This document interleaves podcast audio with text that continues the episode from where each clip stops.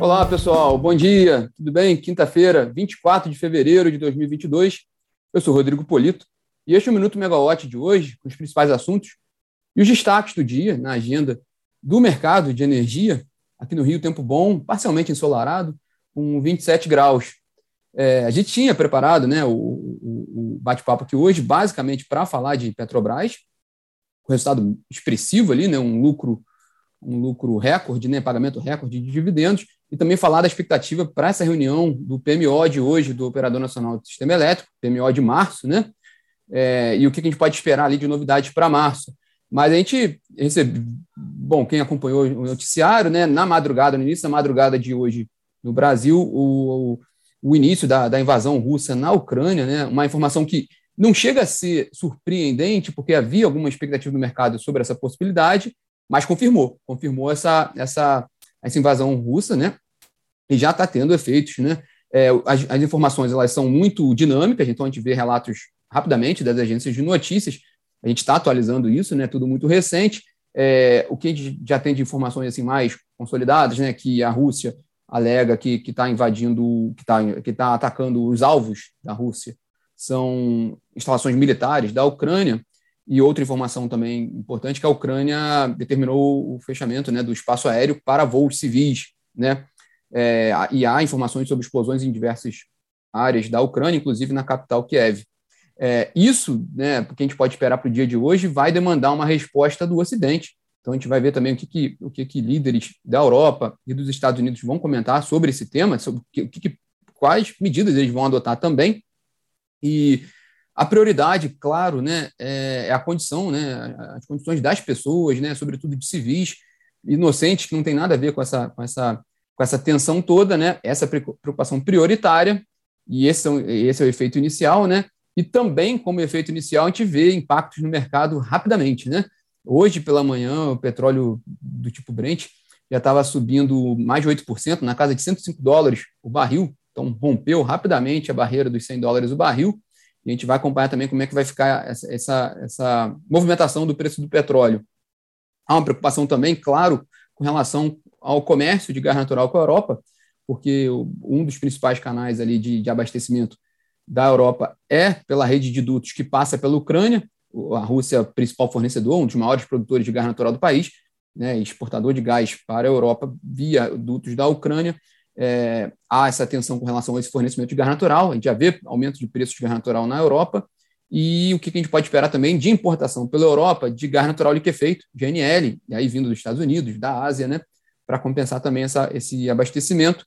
Então, há uma expectativa também com relação, há uma preocupação com relação ao abastecimento e ao custo né, do gás natural para atendimento na Europa, lembrando que ainda está ali no, no, no inverno, no hemisfério norte, né? Bom, o dia hoje vai ser basicamente de desdobramentos sobre essa crise, né? É, tomou conta ali da agenda, né? E da, das atenções das, das empresas, da, das autoridades, do mercado como um todo, das pessoas também. Então, o foco hoje claramente vai ser a repercussão dessa invasão da Rússia e os desdobramentos que virão a partir daí. Mas, como a gente falou de petróleo, é, confirmando que a Petrobras vai fazer uma teleconferência hoje, agora pela manhã, às 10h30, com investidores, para comentar, o, e faz também uma, uma entrevista coletiva à tarde para comentar os resultados do quarto trimestre e de 2021. Né? A companhia teve um lucro recorde no ano de 2021 de 106,6 bilhões de reais, né? confirmando a expectativa do mercado que viria um resultado forte, e também confirmando né, a distribuição de dividendos adicionais, que também havia essa expectativa, também recorde essa distribuição de dividendos da ordem de 101,4 bilhões de reais.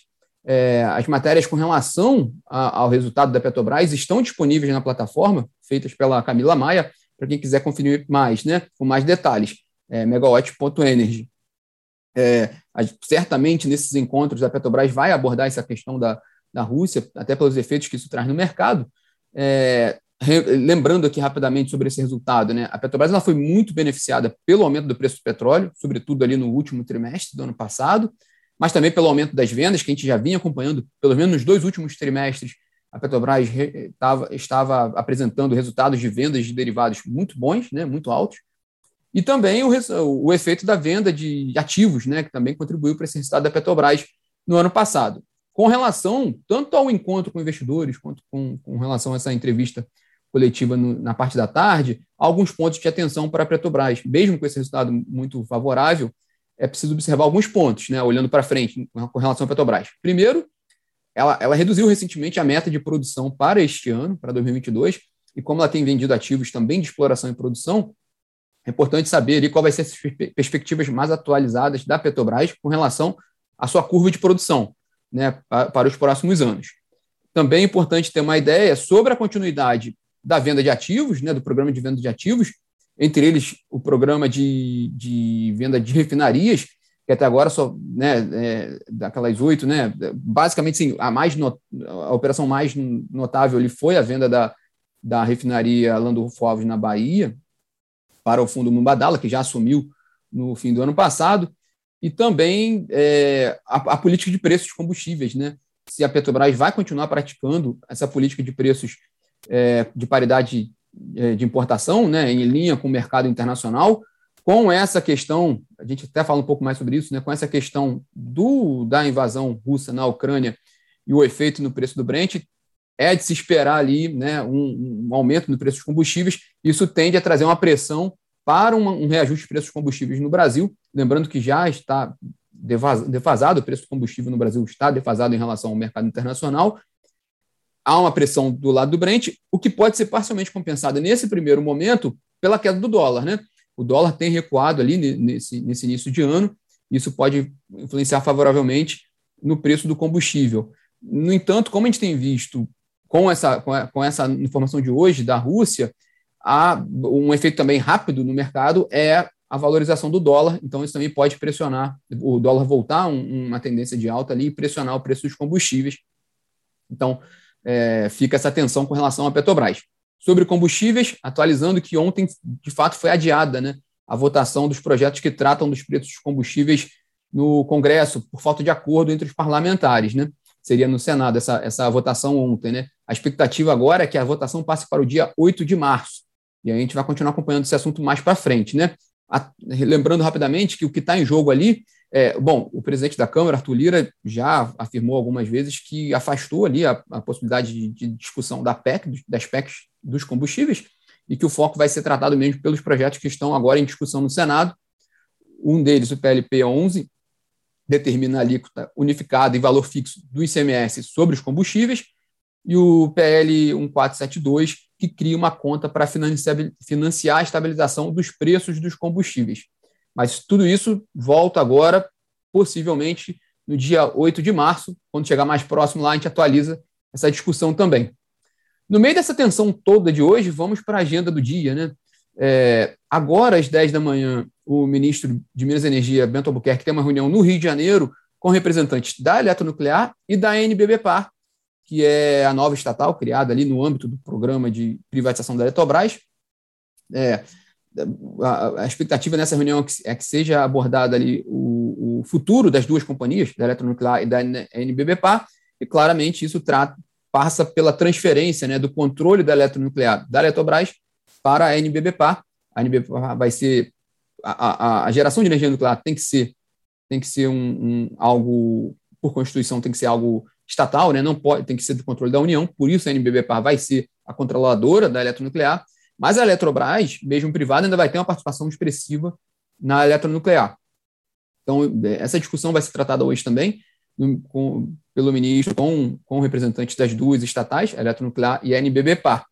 Destaque sobre essa questão da privatização da Eletrobras, lembrando né, que ainda na, anteontem, né, tão logo foi aprovada a privatização, o início da privatização pelos acionistas da Eletrobras, o PT entrou com, o Partido dos Trabalhadores entrou com ação no Supremo Tribunal Federal pedindo uma liminar para suspender o processo de privatização da companhia, sob a alegação de que o Tribunal de Contas da União ignorou o pedido de alguns estudos feito pelo Congresso. O Congresso demandou alguns estudos ao TCU.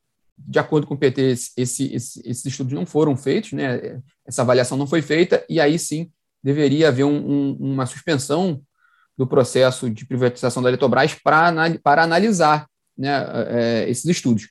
É, não à toa, né, a gente vê em paralelo o ministro de Minas e Energia, Bento Albuquerque, fazendo reuniões com os ministros do STF. A gente comentou isso aqui ao longo da semana, né? Ele já, já se encontrou pelo menos com cinco ministros, né? Justamente nesse trabalho de diálogo pelo lado da União com relação à privatização da Eletrobras. É, mas também era algo esperado, né? a gente também comentou aqui que era esperada, eram esperadas algumas ações na justiça contrárias à privatização da Eletrobras. Também às 10 da manhã de hoje, a ISA CETEP faz teleconferência sobre resultados. Né? É, a companhia teve um lucro de 877 milhões de reais em 2021, com queda de 56% em relação a 2020. Para essa teleconferência, vale a pena prestar atenção na estratégia da companhia para os próximos leilões de transmissão. Já temos um leilão ali já com já confirmado para dia 30 de junho, né? E o governo ainda pretende fazer um segundo leilão de transmissão este ano. É, lembrando que saiu hoje no Diário Oficial da União um decreto incluindo esses dois leilões de transmissão no Programa de Parcerias de Investimentos, o PPI, do governo federal. Às 10h30, como a gente já havia mencionado antes, a Petrobras faz a teleconferência sobre seus resultados com investidores e analistas do mercado. Às meio-dia 30 né, do, do, Brasil, saem os dados dos estoques comerciais dos Estados Unidos, estoques comerciais de petróleo dos Estados Unidos. Geralmente é relevante essa informação para análise de oferta e demanda, mas o, o efeito desse dado ali, tanto por uma redução ou por um aumento dos estoques comerciais de petróleo hoje, não deve ter tanto, tanto efeito, tendo em vista essa, essa tensão agora maior com, com o, o, a invasão russa na, na Ucrânia. Né? Às duas horas da tarde, né, é, no meio dessa confusão toda do dia, né, às duas horas da tarde, a gente tem um, um evento importantíssimo, né, que é a reunião do PMO, do Programa Mensal de Operação do Operador Nacional do Sistema Elétrico, relativo ao mês de março. Né? Nesse primeiro dia, o, os técnicos do operador fazem né, um fechamento do mês de fevereiro, né, mostrando um pouco como é que foi o mês e também dando a última atualização da previsão de carga para o mês de fevereiro e também trazem as primeiras perspectivas para o mês de março. Né? É, e o que vale a pena prestar atenção com relação a esse PMO, né, e tudo que segue, né, tudo que vem depois do PMO, tem a, vai ter na, depois a reunião do Comitê de Monitoramento do Setor Elétrico, é, que dados vão ser apresentados pelo ONS hoje, né, nessa reunião do PMO, que podem dar alguma tranquilidade ao governo para talvez até é, reduzir ali ou, ou é, interromper o despacho de geração termoelétrica fora da ordem de mérito, né? Porque a situação melhorou muito, né? A gente teve uma as afluências nesse período úmido foram muito favoráveis, né? Teve toda a medida emergencial tomada pelo governo para conter a crise hídrica, e o fato é que os reservatórios estão com números bem expressivos, né, de armazenamento, devem fechar o período úmido com, por enquanto, né, com números muito, muito satisfatórios em relação aos últimos anos, e então tudo pode, com um PLD muito baixo, tudo isso pode favorecer uma redução ali, ou a eliminação né, da geração térmica fora da ordem de mérito, que ela que, que está ativa desde outubro de 2020. Né? Então é um ponto de atenção para se observar nessa semana e na próxima. E após o fechamento do mercado hoje, a gente tem a divulgação dos resultados da Lupar e da mineradora Vale. Né? A Vale faz a divulgação do seu resultado de 2021 hoje, né, uma das maiores consumidoras de energia do país, uma das piores, uma das maiores agentes do mercado de energia, né, pelo lado consumidor, claramente, mas também com, com, na, na área de geração de energia. Então, muita atenção, é sempre muito importante ver esse resultado da Vale, né, resultado anual de 2021. Bom, pessoal, esses são todos os destaques de hoje, né, mas muito concentrado na, na tensão geopolítica ali e nos mercados internacionais com relação a, a, a invasão da Rússia na Ucrânia e a todo o desdobramento que isso vai ter no dia. Né? Essa é a principal informação, é a grande informação do dia, né? é a grande questão do dia, e isso deve chamar atenção para tudo que deve acontecer no dia de hoje. Né? É, a gente vai atualizar esse assunto, né? vai acompanhar os desdobramentos, e também tudo isso que a gente colocou na agenda hoje, a gente também acompanha pela plataforma para vocês irem conferindo. Bom, amanhã a gente está aqui de volta. Tenham todos uma ótima quinta-feira. Tchau, tchau.